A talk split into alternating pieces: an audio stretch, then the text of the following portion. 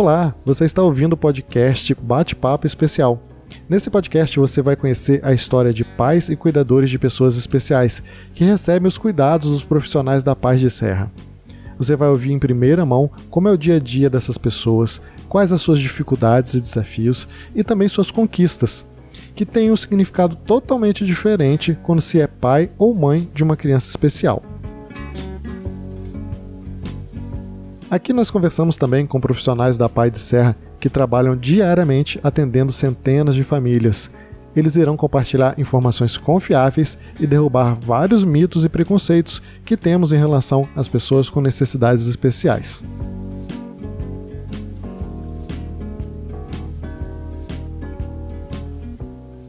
Eu sou Marcelo Borjali, fotógrafo e produtor desse programa eu ajudo a dar voz a essas pessoas para que elas possam contar uma realidade que muitos de nós sequer imaginam que existe.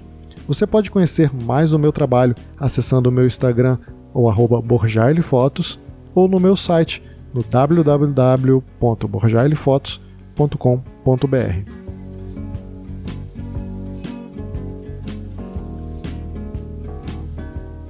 Esta edição do podcast Bate-Papo Especial é uma produção voluntária e você pode conhecer mais do trabalho da Pai de Serra acessando o Instagram @apaidaserra ou o site www.apaiserra.org.br. Hoje vamos conversar com a fonoaudióloga Joselice sobre sua atuação na Pai de Serra com o tratamento de autistas.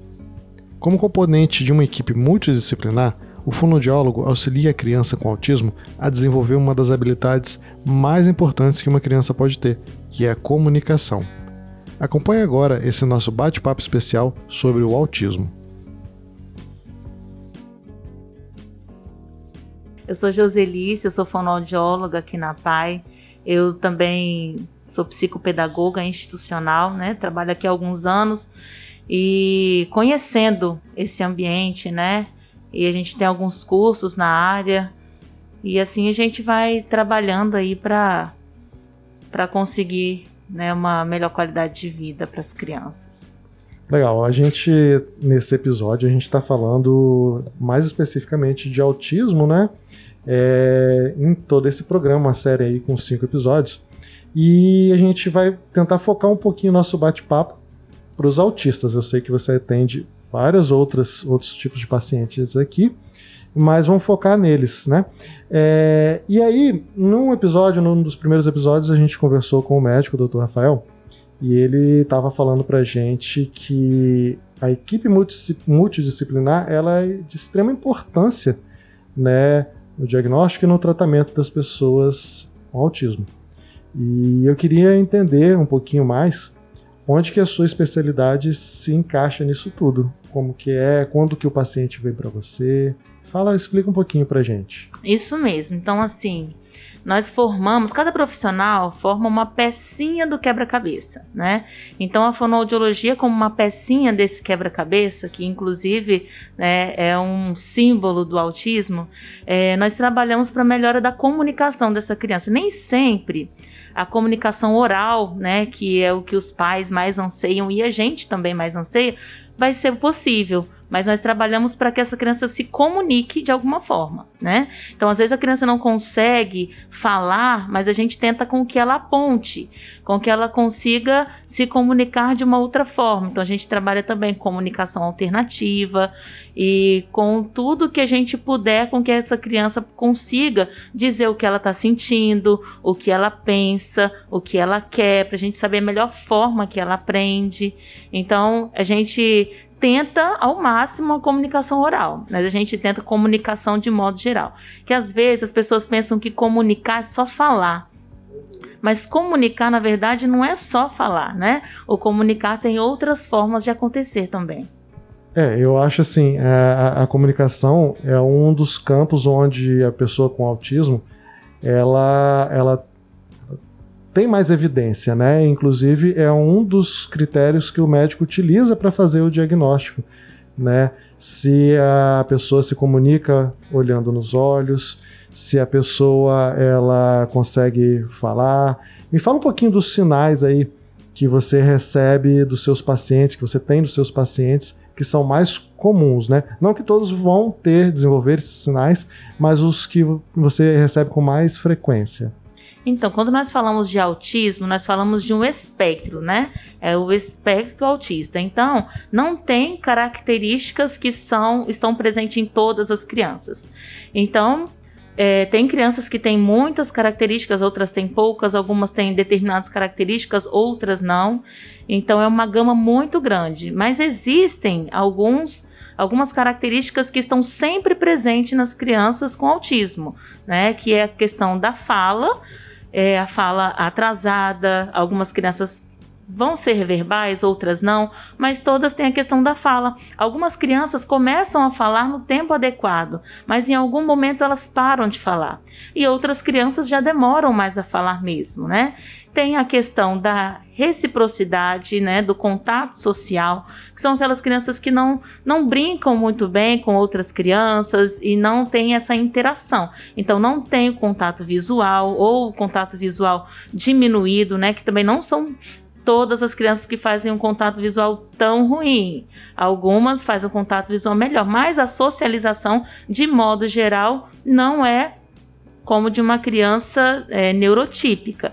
E outra questão também é a questão da na questão de repetição, né? Então, assim, se a criança tem uma rotina, ela quer seguir aquela rotina. Quando alguma coisa sai daquela rotina, ela já se desorganiza. Então, essas três características sempre vão estar presentes nas crianças com autismo.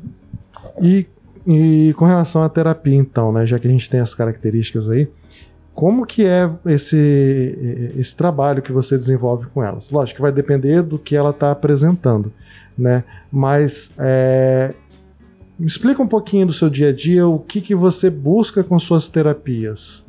Então, é, na busca, o que a gente faz para aquela criança? O tratamento, né? A intervenção é bem individual. Então, né, como nós já falamos, a, a questão do autismo, ela é ampla. Então, cada criança é uma e a gente vai trabalhar naquilo que a criança precisa. Então a criança chega para o fonoaudiólogo, né? É, e os pais esperam que ela fale, mas a fala não começa na fala. Né? Então, se uma criança chega, às vezes ela tem dificuldade em percepção, em atenção, ela não aponta, ela não faz imitação. Então, tem outra série de características que a gente vai trabalhar, que no caso é a linguagem, que é o que está no cérebro, que é o que vem antes da fala propriamente dita. É, a fala ela é uma forma de comunicação, né? Então tem as comunicações não verbais, que eu acho que os autistas também podem ter algumas dificuldades aí, né? Exatamente. A comunicação não verbal, é, é ela ela é o que está sempre presente, né? Porque a criança, ela sempre tem dificuldade em fala, então a gente vai começar é, incentivando essa criança a falar, a falar, sim, mas inicialmente, se ela não apontar, se ela não imitar, se ela não fizer uma, outras habilidades, ela não vai chegar ao ato de falar. E eu queria que você falasse um pouquinho então, já que tem esses, essas dificuldades, né? A criança tem esses problemas de comunicação, o que, que isso pode impactar mais para frente, quando ela fizer 3, 4, 5 aninhos e começar a frequentar a escola? A intervenção precoce é o que nós preconizamos. Quanto antes a criança entra em intervenção, é melhor. Porque às vezes não se fecha um diagnóstico tão cedo. Hoje em dia tem se fechado o diagnóstico mais cedo que antigamente. Antes era por volta dos três aninhos que se fechava. Hoje, quanto mais cedo, a gente consegue é, fazer essa questão do diagnóstico. Crianças bem pequenas que ainda não fazem contato visual ao mamar no peito da mãe, né, que, que são crianças ainda bem pequenas, crianças que não com, começam o balbucio, né, que são a, du, é, o, o, a duplicação de sílaba no tempo adequado, são crianças que quando você chama, parece que elas não estão ouvindo, né? Às vezes não temos um diagnóstico ainda, mas nós já temos algo para trabalhar nessa criança. Você já consegue trabalhar com criança pequenininha assim, dessa nós idade? Nós conseguimos, porque nós temos os marcos de desenvolvimento uhum. da, da criança, né? Então, assim, nós temos a idade que a criança começa a balbuciar, que começa é, o gorjeio, que começa a apontar, que começa a, o contato visual. Então, se a criança passa desse marco, a gente já pode começar a intervenção. Qual, qual, qual que é o mais novinho aí? Dá um exemplo aí, só para mim entender um pouquinho. São crianças bem pequenas ainda que mamam no peito. criança não, não fala e nada, mas mama no peito, que a criança ainda bem pequena, mamando no peito da mãe, ela já olha para o rostinho da mãe. E as crianças com autismo, às vezes, têm dificuldade desde essa época. Como que os autistas evoluem nessa questão aí da linguagem mesmo, já que a, a verbal é mais difícil para eles, mas eles têm que desenvolver? Fala um pouquinho sobre isso pra Então, é, nós fazemos uma diferença, né? Às vezes a pessoa fala assim, ah, mas meu filho tem uma, uma dificuldade na linguagem. Mas na verdade nós fazemos uma distinção entre linguagem e fala, que não é a mesma coisa. Fala é o ato motor. E linguagem é o que precede a fala, o que vem antes, né? O pensamento, a intenção comunicativa, né? O apontar, a socialização. Então, tudo isso é linguagem. Então, a gente vai trabalhando esses precursores, né? São chamados precursores da fala. Então, a gente trabalha tudo isso antes para que venha se desenvolver a fala. Aqui na PAI, uhum. na verdade, nós não trabalhamos com técnicas muito específicas, né? Porque tem técnicas que às vezes a gente não pode ter é, muita estimulação visual ou auditiva, mas como aqui nós trabalhamos com um público diverso, não que não são só autistas, então a gente trabalha de uma forma que a gente consiga atender todo o público. Mas nós temos né, um conhecimento de de várias técnicas, técnicas tanto de fala, de alfabetização, né, que às vezes não são trabalhados só na escola, mas são trabalhados também na fonoaudiologia, como um método fônico, né, e outras questões assim que às vezes são mais focadas para a questão clínica mesmo do que propriamente pedagógica. É uma, uma questão assim muito impactante para gente, né? Nós temos aqui na instituição cerca de 300 autistas.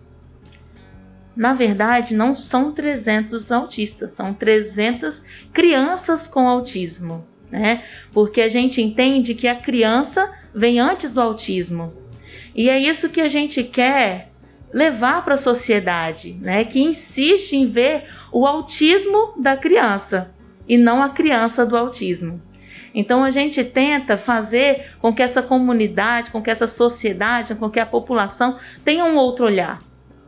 Ah, o autismo hoje é muito mais falado do que há 15 anos, mas ainda há pouco conhecimento. É verdade, é verdade. Então, se alguém encontra uma criança autista na rua que se bate, que se joga no chão, que fica gritando, eles já olham assim, né, com um olhar, já cochicham um com o outro, uhum. e olha lá a mãe que não dá limite para essa criança, mas na verdade não estão entendendo o que aquela criança está passando. E aí o que acontece com as famílias? Elas se isolam muitas vezes, elas deixam de ter um convívio social elas deixam de receber pessoas na casa delas uhum. por causa dessa falta de conhecimento. Nas escolas, as crianças também sofrem. Então, nós queremos levar o conhecimento ao maior número de pessoas possíveis, porque o autismo ele não está estampado no rosto Uhum. Da, da, criança, uhum. como em outras síndromes nós vemos. Né? Então, o autismo ele é comportamental. Então, as pessoas que não têm essa visão não conseguem entender. E é isso que a gente quer difundir e ampliar e falar para o maior número de pessoas. É, e eu acho que uma vez que o pai, ele que está ouvindo esse podcast, ele vai prestar atenção nos sinais e se é, algum sinalzinho de alerta levantar ali na cabeça dele, né, é, eu acho que ele deve procurar se informar mais, procurar um especialista, um neurologista, procurar um fono, para poder entender o que, que tem ali acontecendo com a criança dele. Até porque, como a gente estava conversando mais cedo, é, o quanto antes for diagnosticado, é, melhor vai ser para essa criança, né? A maior a chance dela ter um desenvolvimento, digamos assim, mais próximo do normal de qualquer outra criança e não sofrer tanto com preconceitos ou até no dia a dia mesmo, por, por ignorância, digamos assim, na, na, na no sentido puro da palavra, né? A gente não sabe o que está acontecendo, então não tem como saber como lidar com isso. Se você já sabe que seu filho é autista ou ele está dentro do, do espectro, você sabe que tem como fazer uma terapia, tem como direcionar e vai conseguir é, ajudá-lo a vencer aquelas dificuldades que ele já tem. Não são poucas dificuldades que todas as crianças já têm, né? De crescer, de evoluir, de aprender. Uma criança autista, ela tem uma dificuldade nata em determinados aspectos, né?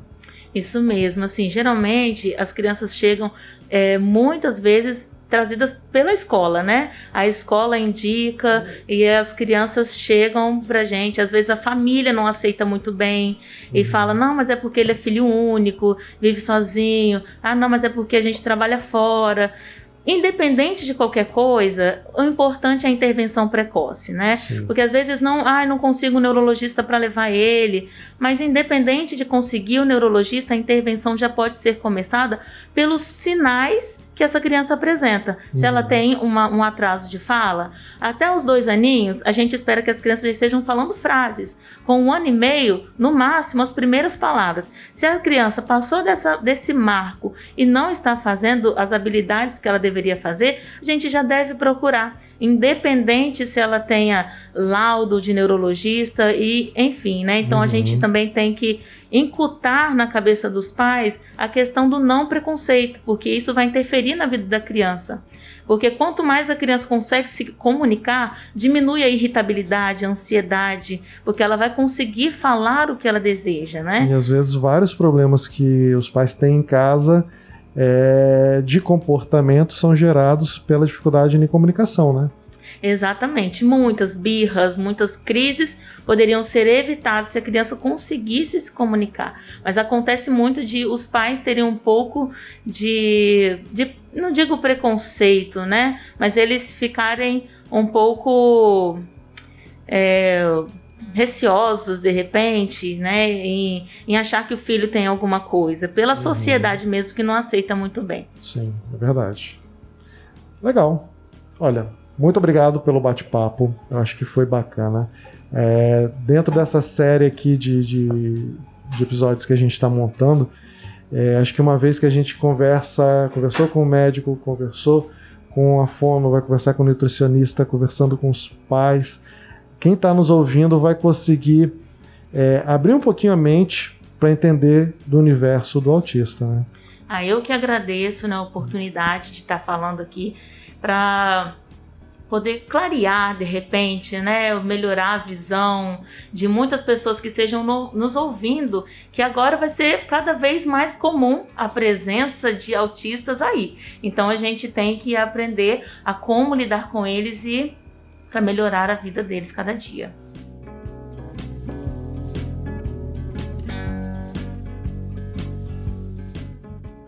É isso aí, pessoal. Esse foi o nosso bate-papo especial com a fonoaudióloga Joselice. E se você gostou dessa história e quer ouvir mais conteúdo como este, considere contribuir com a PAI.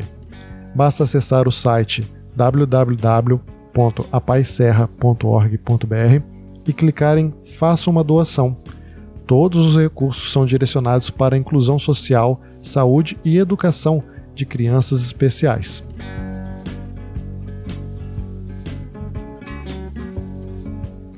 Você também pode ser voluntário, doando um pouco do seu tempo para se dedicar ao trabalho com essas famílias, independente de sua profissão. Seja você um profissional da saúde, construção civil, comércio ou qualquer outra área, tudo que você precisa para ser voluntário é um pouquinho de empatia tenho certeza que você é capaz de ajudar a Pai a melhorar a vida de centenas de famílias. Esse foi o podcast Bate-Papo Especial, produzido por mim, Marcelo Borjali. Você pode conhecer mais do meu trabalho acessando o meu Instagram, @borjalifotos, ou o meu site www.borjalifotos.com.br. Te espero no próximo episódio.